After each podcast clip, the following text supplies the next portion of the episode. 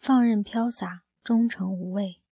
有一种孤独，是多年后突然回头看自己来时的路，才发现曾有一段日子，自己一直在重复、重复，被现实卷进漩涡的孤独。小五是我十六年前的朋友，回忆像女儿红一般被埋在土里，偶尔想起来挖两锹土。都会醉到半死。一群人怀旧，就着往事下酒，睫毛上满是清脆的湿气，饱饱含垂涎欲滴的温柔。你们还记得小五吗？有人问。没有人回答，不是因为忘记了，而是没有人知道他在何处。记得一个人，也许不仅仅是只放在心里，大家都只是听说。小五读大学的女友怀孕，打胎缺钱，去了黑诊所，导致大出血，没有抢救过来，不堪女方家人的纠缠，小五连退学都没有办，就消失在了所有人的视线中。我坚信他一定会出现，在我的印象中，无论怎样的战役，对于输赢，他总拥有自己的态度。小五是我儿时玩街机最要好的格斗游戏玩伴。我曾放下豪言壮语，我选立春，万夫莫开。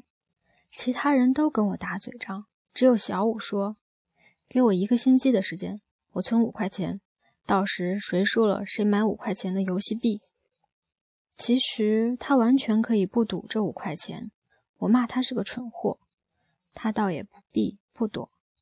我不相信一件事情的结局，我更相信自己的判断。如果。我真输了这五块钱，就是给自己提一个醒。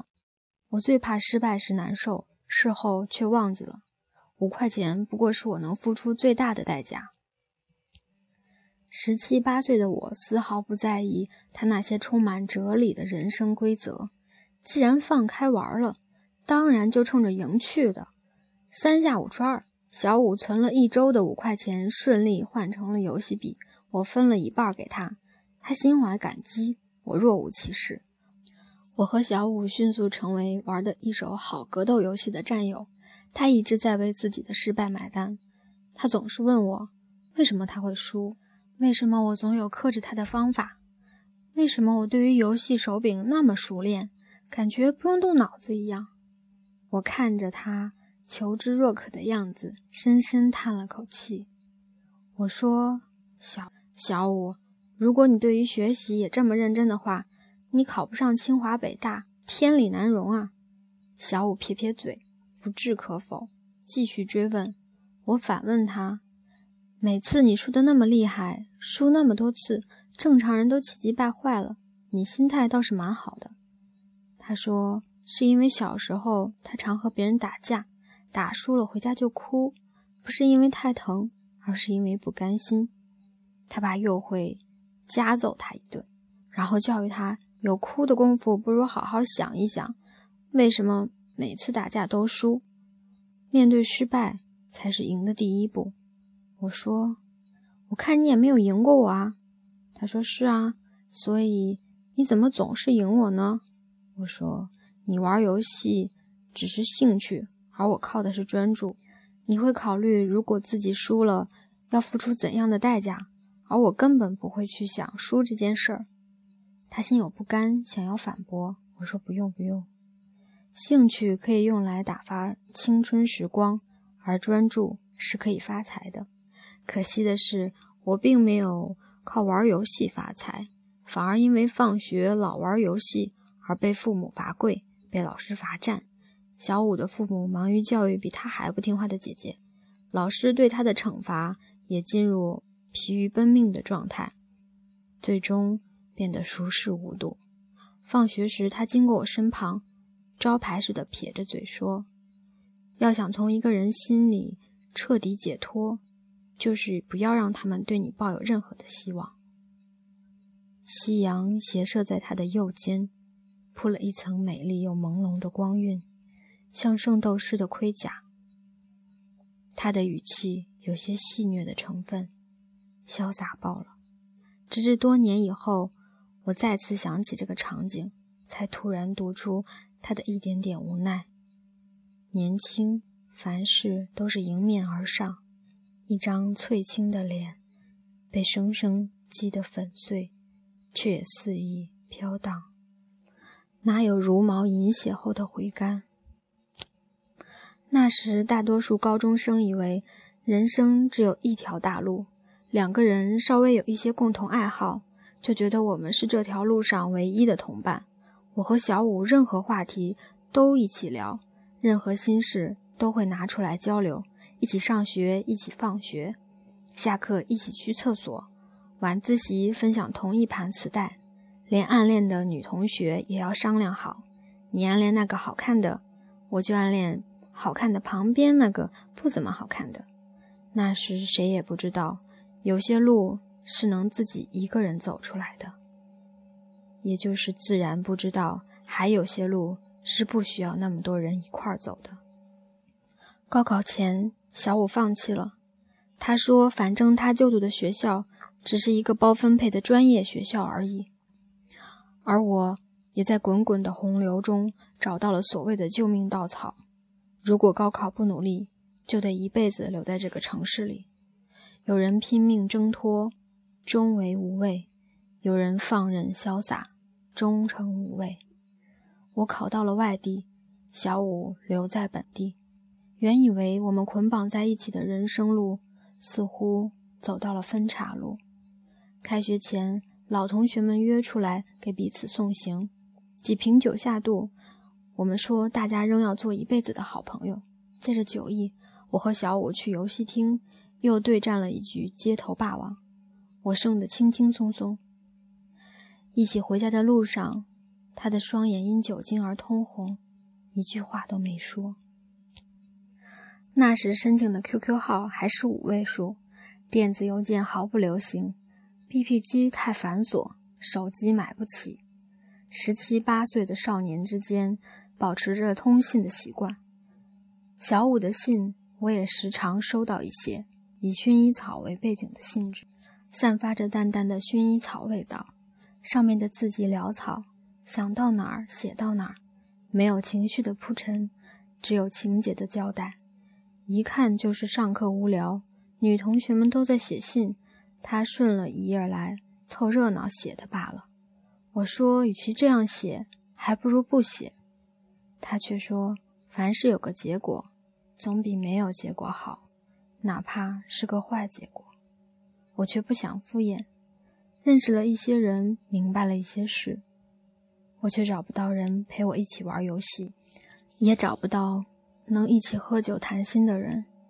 于是，喝酒成了一种微笑的应酬，一杯干尽，成为历史；一杯撑满一顿饭，倒也是常事。不是新同学不好，而是我开始明白，人与人之间走的路恐怕是太不一样的。不用花时间在每一个人身上，你想走谁的路，想与谁结伴，也要看对方是否愿意。我把这样的心迹一一记录下来，然后当作信寄给小五。这样内容的信几乎都是有去无回。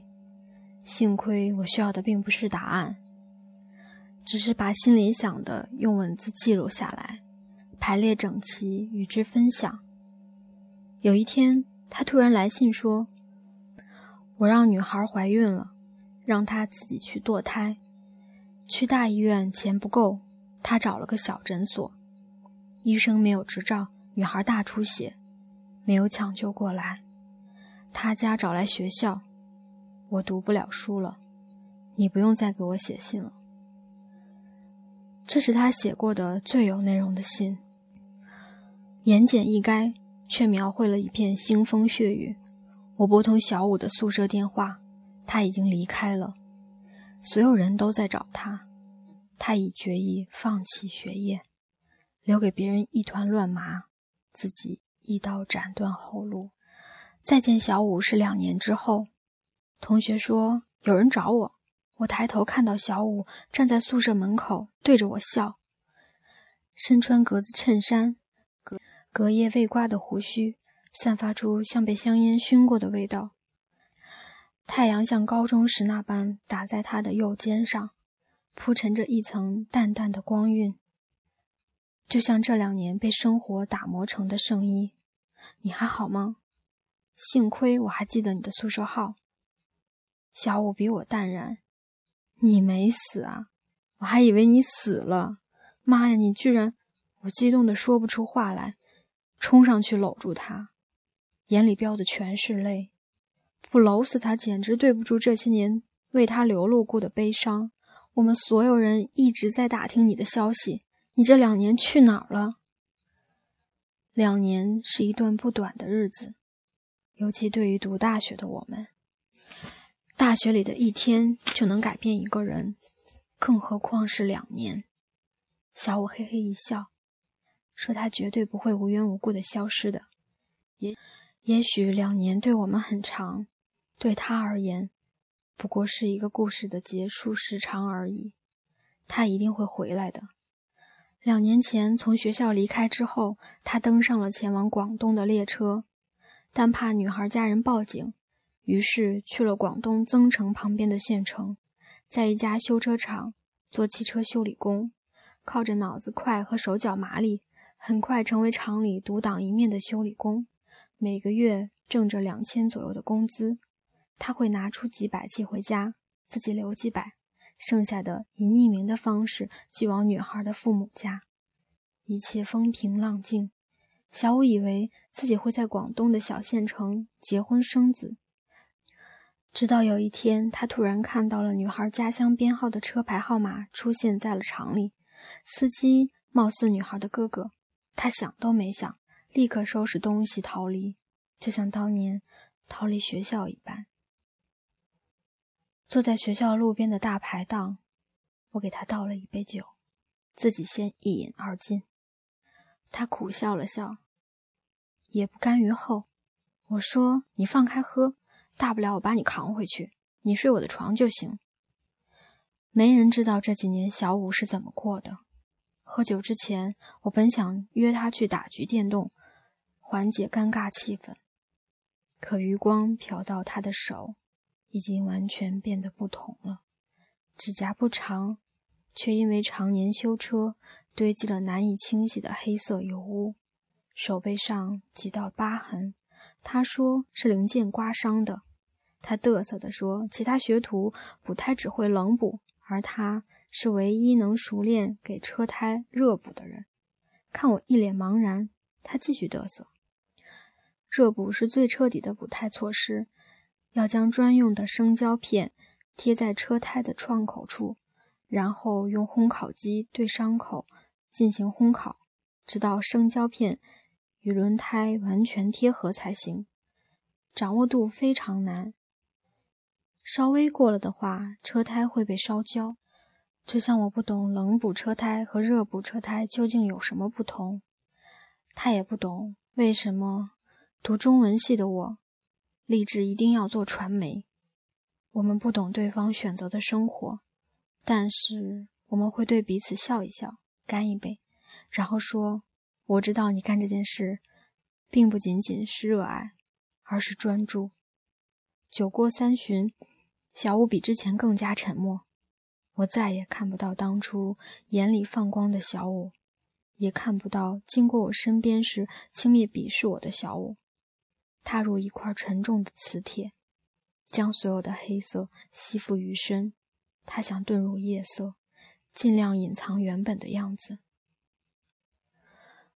我说：“你已经连续几年给女孩家寄生活费了，能弥补的也尽力在弥补了，但你不能因为这件事毁了你的生活。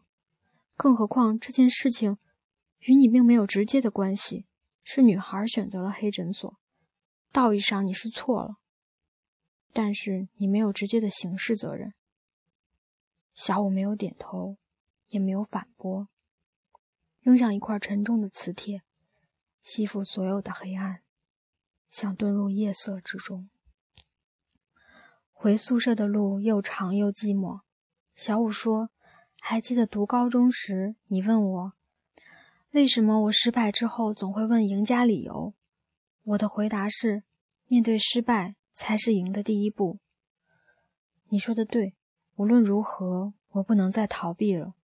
他做了决定，无论结局如何，不再流亡，不再逃避。这是恢复正常生活的第一步。时间又过了大概一周，凌晨一点，宿舍的同学们都睡着了。突然电话铃声大作，我莫名的感觉一定是小五打给我的。我穿着裤衩，抱着电话，跑到走廊上应答：“彤彤，我去了女孩家。”小五带着疲惫的声音透过电话筒传了过来。我屏住呼吸。蜷缩着蹲在地上，一面抵御寒冷，一面全神贯注地听清楚小五说的每一句话。他还在，没死，也没怀过孕，那是他哥哥想用这个方法让我赔钱而已。听说我辍学之后，他很后悔，一直在找我，但一直找不到。话说到一半，小五在电话那头沉默了。传出了刻意压制的抽泣声。你会不会觉得我特别傻？这四年一直像蠢货一样逃避着并不存在的事。怎么会？当然不会。我说不出更多安慰的话。生活残忍，需以时间刀刀割肉。十七八岁的时候，一次格斗游戏的输赢，不过三分钟的光阴。而小五的这一次输赢，却花了人生最重要的那四年。我说：“小五，你不傻。如果你今天不面对的话，你会一直输下去。面对他，哪怕抱着必输的心态，也是重新翻盘的开始。你自己也说过，逃避的人才是永远的输家。”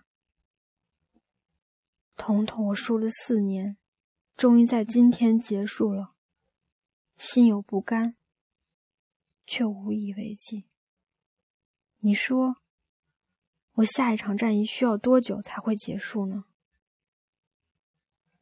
那天是二零零二年十月十六日，秋天，凉意很重。之后的十一年，小五再也没有回过家乡，我们也鲜有联络。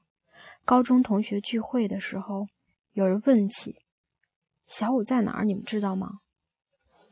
没人知道，大家都在叹息，觉得他的一生被那个虚无的谎言给毁了。